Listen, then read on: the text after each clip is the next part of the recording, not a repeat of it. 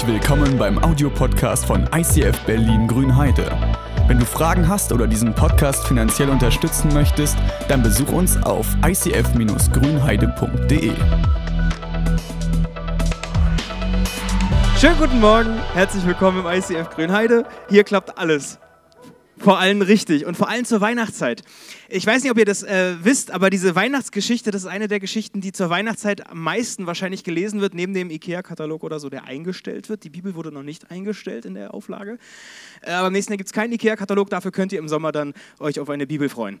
Äh, in der Weihnachtsgeschichte, da spielen verschiedene Personen eine Rolle und normalerweise dreht es sich ganz oft um Maria, um Josef und um Jesus. Das hat man irgendwo langläufig schon mal gehört. In der Weihnachtszeit geht es um Jesus, Maria und Josef. Aber es gibt eine weitere Familie, die ähm, wir in diesen Wochen näher beleuchten wollen. Nämlich ist es auch dort ein Baby, eine Frau und ein Mann. Das Baby ist Johannes, von dem hören wir in der nächsten Woche. Johannes wird später der Täufer, der, der Jesus getauft hat. Wir ähm, haben uns in der letzten Woche mit Zacharias beschäftigt. Das ist der, der stumm geblieben ist, weil er einem Engel begegnet ist und der ihm eine interessante Nachricht überbracht hat. Und um Elisabeth. Elisabeth schauen wir heute an. Elisabeth ist die Frau, die diesen Johannes zur Welt bringt. Und Elisabeth ist äh, super spannend, denn da muss ich noch mal reinschauen, was das echt Spannende ist. Sie hat, bei ihr ist mich eine Sache überliefert, dass sie nämlich ähm, als erwachsene Person, als, also als wirklich alte Frau, einen Sohn bekommen hat. Ihr sind die Kinder verwehrt geblieben, das habt ihr letzte Woche schon gehört, wenn ihr dabei gewesen seid oder die Predigt gehört habt, dass ihr gehört habt, die Familie hat lange auf ein Kind gewartet. Das hat lange nicht geklappt und es war schwierig. Und dann, als der Schwangerschaftstest endlich das positive Ergebnis gezeigt hat und sie gemerkt hat, da entsteht was in meinem Bauch, hat sie eine Reaktion. Und ich weiß nicht, wie deine Reaktion wäre, wenn du so einen Schwangerschaftstest, ich habe mal einen mitgebracht, also nur die Verpackung, von daher keine Sorge. Also wenn, wenn, wenn du würdest anders reagieren auf diesen Schwangerschaftstest, wenn der positiv ist als, als du. Oder Andi sagte heute, bei Männern ist es immer positiv, ja? Also das, äh, keine Ahnung, habe ich noch nicht probiert. Ähm, aber wie deine erste Reaktion auf so einen Schwangerschaftstest, einen positiven Schwangerschaftstest, ist sehr unterschiedlich. Und bei Elisabeth, denk dran, sie hat jahrelang immer wieder negative Erlebnisse gehabt, dass es eben nicht geklappt hat. Dieser Wunsch, diese wichtige Sache in ihrem Leben wurde nicht erfüllt. Und dann plötzlich merkt sie, sie ist schwanger und es gibt die erste Reaktion. Sie ist aufgeschrieben, hat es in die Bibel hineingeschafft. Und die will ich mal vorlesen. Der Herr hat Großes an mir getan. Die Menschen verachteten mich, aber er hat mich gnädig angesehen und hat meine Schande von mir genommen.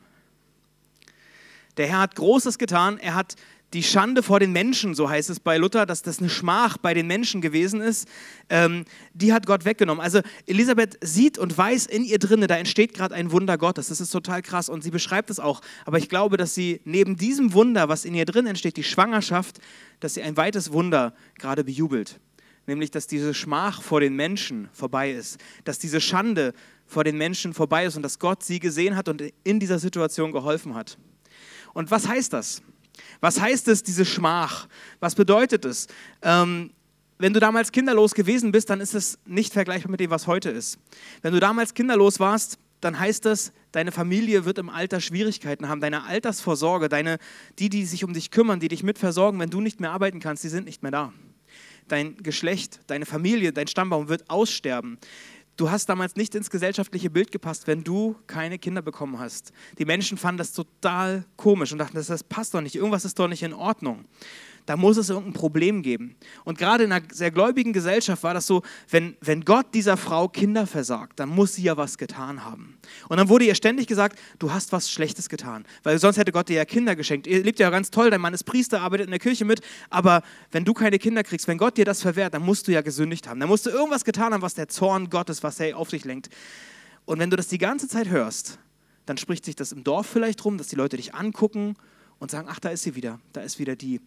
Meine, vielleicht hat sie auch einen komischen, vielleicht haben sie auch irgendwas gemacht, dass sie bewusst keine Kinder wollen, dann sind die irgendwie ein bisschen Mischugge.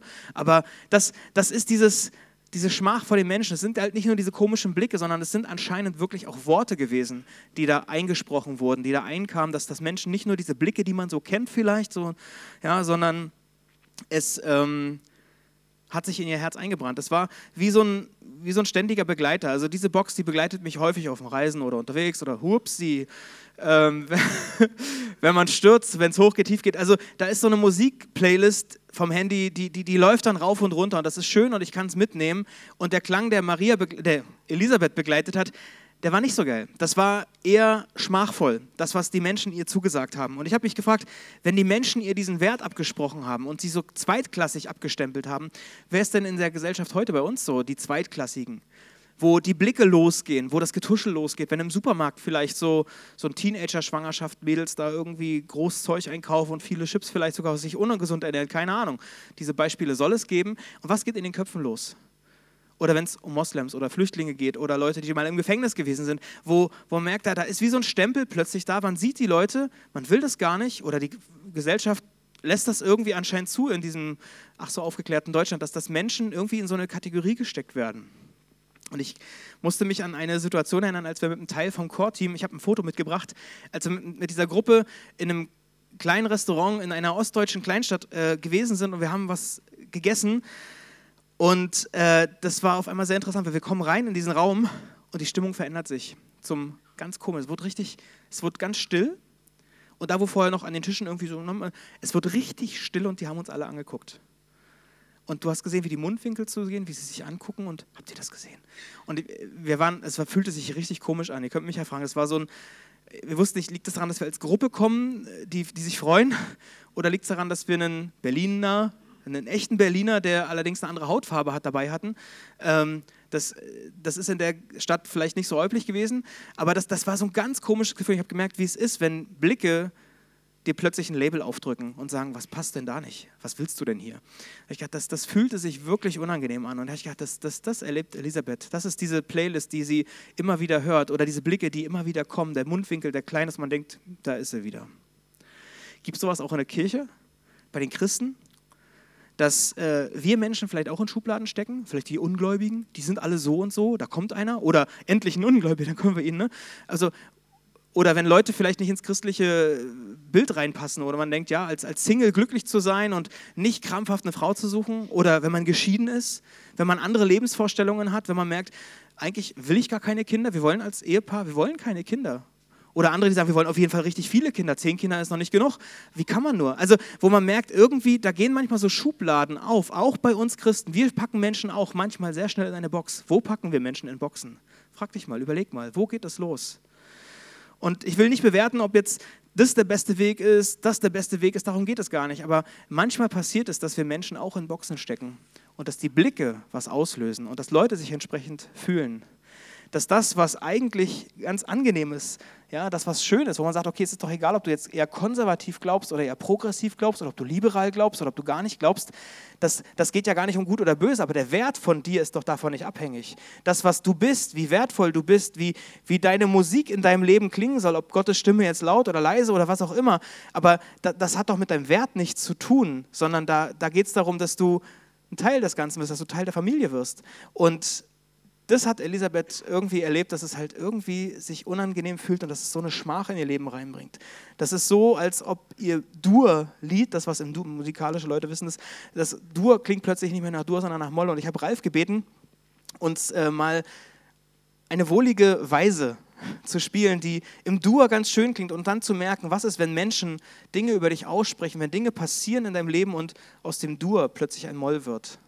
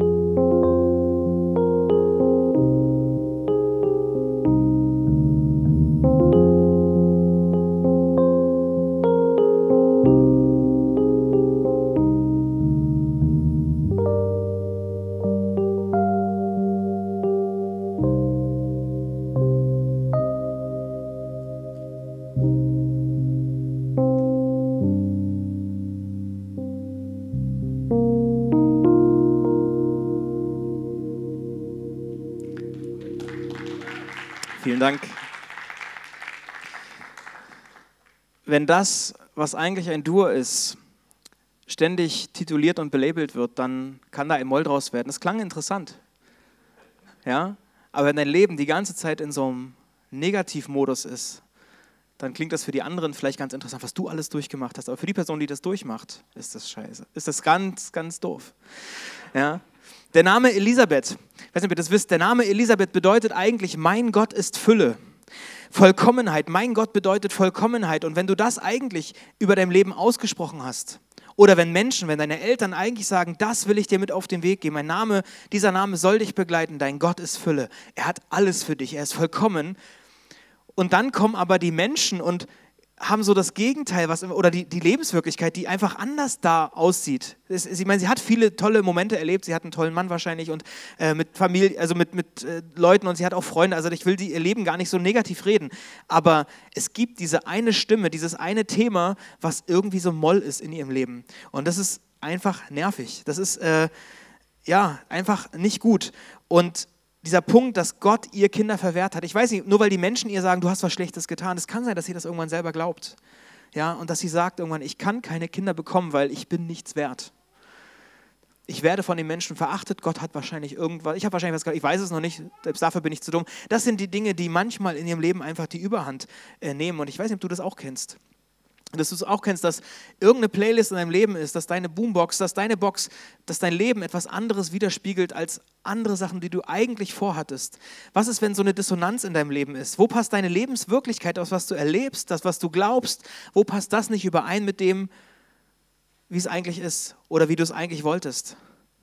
Wo passt deine Lebenswirklichkeit nicht mit deinen Vorstellungen überein? Wo gibt es Klänge? Wo gibt es Stimmen wie Melodien, die, die so eine Dissonanz in dir auslösen? Weißt du, ob du das kennst, wenn, wenn man, also manchmal in, in, schlechten Jugendgottesdiensten damals, ja, wenn, die, wenn die Gitarre verstimmt war und du spielst trotzdem voller Leidenschaft, das klingt einfach nicht gut. Es tut einfach weh. Oder, weißt du, wenn du hier so ein, äh, wie geht denn das jetzt? Klappt.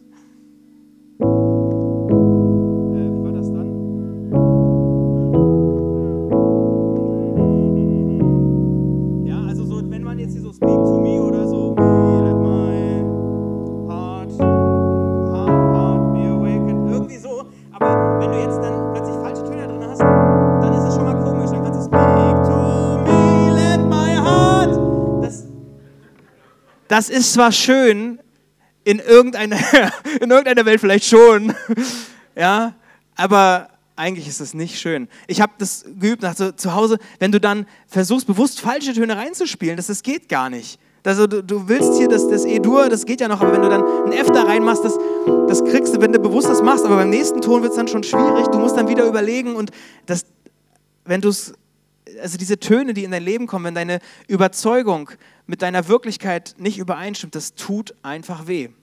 Oder du blendest es einfach aus. Dann tut es nicht weh, aber es ist trotzdem da. Ja, also das ist vielleicht in der Weihnachtszeit, wenn Leute nach Berlin gekommen sind oder hier weggezogen sind. Wir haben viele, die hergekommen sind und sagen, ich fange hier an, ich, ich will hier in der Kita arbeiten, es ist schön, ich mache einen Neustart. Und dann kommst du zurück in deine Heimat, wo die Familie vielleicht dieses Label auf dich gedrückt hat. Und deshalb sind Familienbesuche manchmal so spannend, also tatsächlich anstrengend, weil plötzlich diese Stimmen, die vielleicht manchmal diese Negativitäten in deinem Leben auslösen, dazukommen. Und du denkst, oh, können die nicht mal aufhören mit diesen Fragen, mit diesen Gedanken? Ich bin doch inzwischen ein neuer Mensch. Ich habe doch eigentlich inzwischen etwas Neues. Aber das, diese, diese negativen Stimmen kommen dann plötzlich dazu.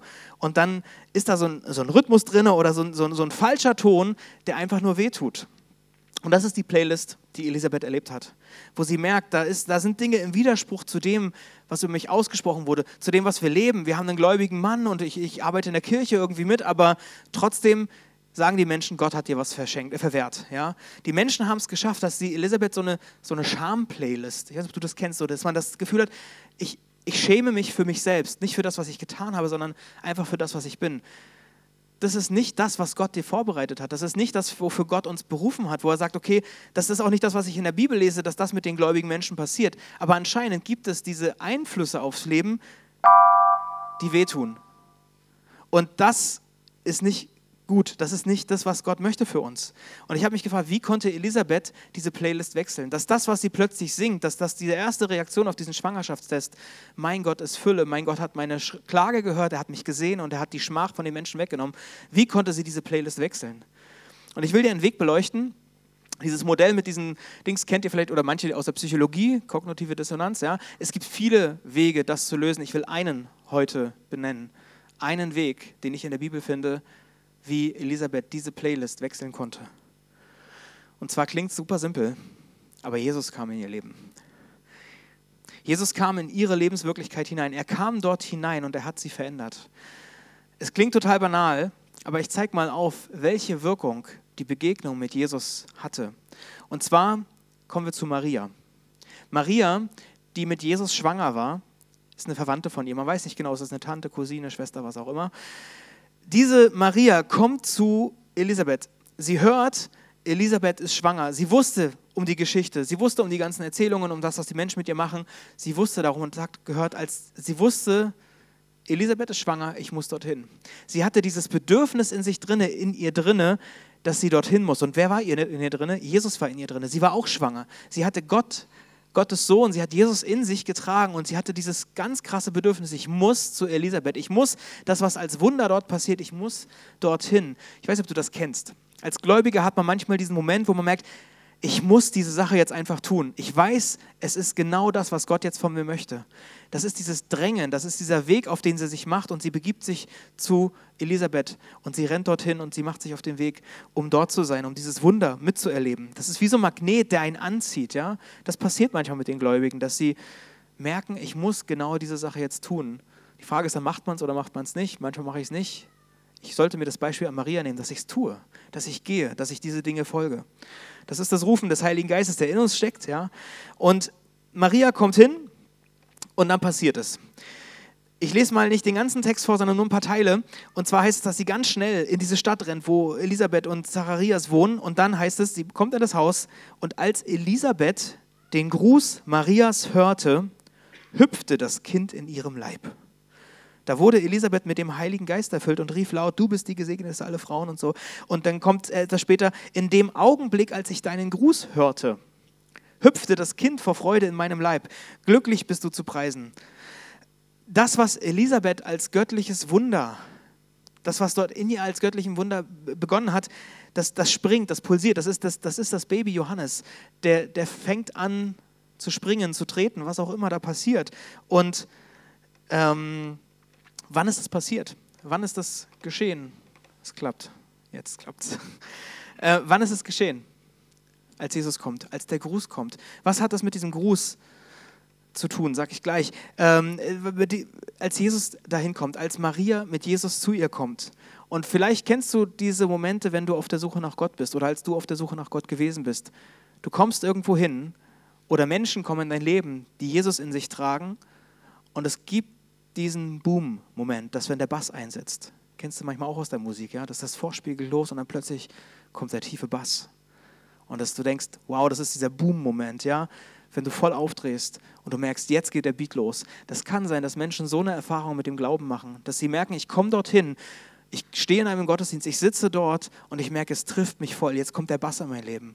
Das ist, was Johannes in Elisabeth ausgelöst hat da geht etwas los, da passiert etwas. Bei mir im Leben war das anders. Ich hatte einen Prozess, in dem mein Glaube gewachsen ist, ja, aber ähm, manchmal passiert es, dass, dass dieser Boom-Moment kommt. Und wenn das dir so gegangen ist oder dir so geht, ich glaube, dass Gott wirklich was Besonderes vorhat in dem Moment. So wie bei Johannes. Auf Johannes Leben, das war was ganz Besonderes.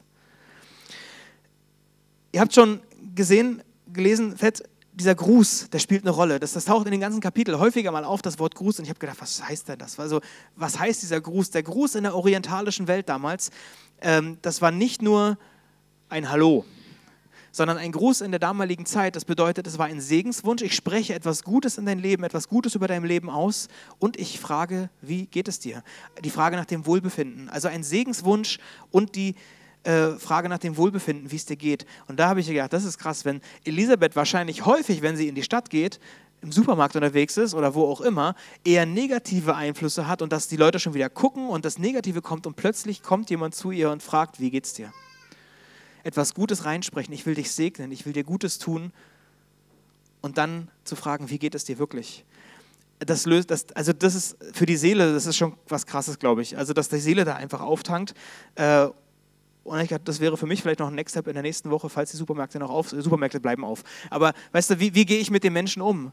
Also äh, die, die Stimmung ist manchmal irgendwie gereizter. Das ist zur Weihnachtszeit sowieso, dass die sich da kloppen um alles Mögliche und wer kriegt jetzt das letzte Spekulatiusstückchen. Ne? Aber da bewusst auch mal die Leute zu sehen und Gutes zu sagen und nicht gleich, ey, Maske auf. Ja, also diese, diese positiven Dinge auch zu nutzen, das könnte für uns genauso, wo wir sagen, okay, an diesen Kleinigkeiten versuchen wir was reinzubringen. Aber das ist nicht, was die Veränderung in Elisabeths Leben gebracht hat. Die Veränderung kam, weil Jesus da war. Die Gegenwart von Jesus bringt in Elisabeth diesen neuen Beat hervor. Diese verstimmte Gitarrenseite, die sich plötzlich zurechtzurrt und zurechtkommt. Das ist die Begegnung mit Jesus. So ein, so ein unangenehmer Akkord, der löst sich irgendwie auf und das bleibt, was bleibt denn jetzt hiervon übrig? Ja, das ist immer noch ganz schön hoch hier, klingt schöner. Ja, das, das, das löst sich plötzlich auf und du fühlst, ja, es kommt was in Ordnung. Es geht etwas los. Und das ist nicht nur, weil Maria bei Elisabeth war, das mag für die Seele schön sein, sondern weil Jesus dabei war und in Elisabeth etwas angeklungen hat, was neu ist. Advent bedeutet Ankunft. Da kommt wir bereiten uns auf dieses Kommen Gottes vor. Wir erinnern uns daran, dass Gott schon einmal in diese Welt kam und er genauso heute in deine Welt die Ankunft in deiner Lebenswirklichkeit sein möchte. Er möchte dort ankommen. Und wenn du auf der Suche nach diesem Meer bist, weil du diese schiefen Töne in deinem Leben erlebst oder erlebt hast, und es gibt diese Seiten, die verstimmt sind, dann brauchst du die Begegnung mit Jesus. Dann brauchst du genau diesen Moment. Und dann suche diese Momente. Dann suche Menschen, die Jesus in sich tragen. Suche Jesus selbst. Such nicht die Menschen, sondern suche Jesus in den Menschen. Umgib dich mit Menschen, die Jesus in sich tragen. Das ist im Moment vielleicht, wir können uns hoffentlich nächste Woche nochmal treffen. Mal schauen. Aber suche diese Begegnung mit Jesus. Das, du hast viele Möglichkeiten. Du hast viele trotzdem, Möglichkeiten, trotzdem viele Möglichkeiten. Lies die Bibel. Das ist Gottes Wort. Das ist Gottes Playlist. Das ist Gottes Wort, die Worte, die er in dein Leben hineinspricht. Mach Online-Gottesdienste mit. Feier Gottesdienste auch online mit. Mach Worship, lass die Playlisten hoch und runter laufen, bete diese Sachen mit, such den Kontakt zu Jesus. Schalte diese Dinge ein und, und guck, dass diese Misstöne, die in deinem Leben sind, einfach ausgemerzt werden. Es gibt eine, eine Stelle im Hebräerbrief. Ähm, da, das ist ein Wunsch, den der Schreiber schreibt an Leute, die in Bedrängnis sind. Die wegen ihrem Glauben vielleicht auch verfolgt werden. Das ist an manchen Stellen viel dramatischer als das, was du erlebst. Aber es ist an Leute, die in Bedrängnis sind, die verachtet wurden, die Schwierigkeiten haben. Und ich würde auch erweitern, das geht an Leute, die in Schubladen stecken, die in Boxen gepackt wurden von Menschen, die komisch angeguckt wurden, ja, und die erleben, dass Dissonanzen wehtun. Und diesen Leuten schreibt er, darum werft euer Vertrauen nicht weg, welches eine große Belohnung hat. Also ein Vertrauen hat anscheinend eine Belohnung. Geduld habt ihr nötig. Na toll. Auf dass ihr den Willen Gottes tut und das Verheißene empfangt. In einer anderen Übersetzung heißt es, gebt diesen Glaubensmut jetzt nicht auf. Gebt diesen Mut, dass ihr jetzt glaubt, dass ihr diese Stimme sucht, dass ihr Jesus sucht in den Menschen. Gebt diese Sache nicht auf. Er wird einmal reich belohnt werden.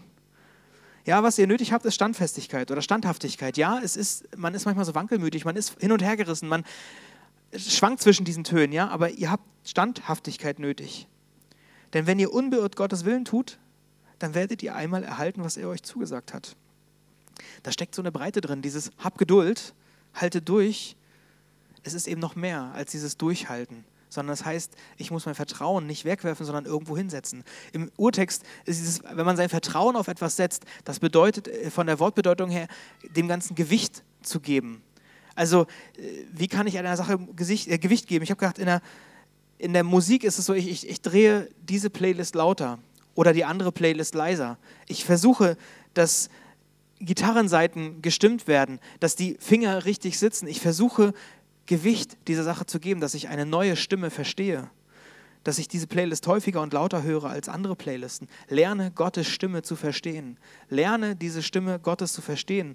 Ich kann mich erinnern, ähm, dass dieser Lernprozess manchmal anstrengend ist. Ich kann mich erinnern an eine Geschichte aus dem Jugendzentrum, in dem ich mal gearbeitet habe. Da hatten wir auch eine Band.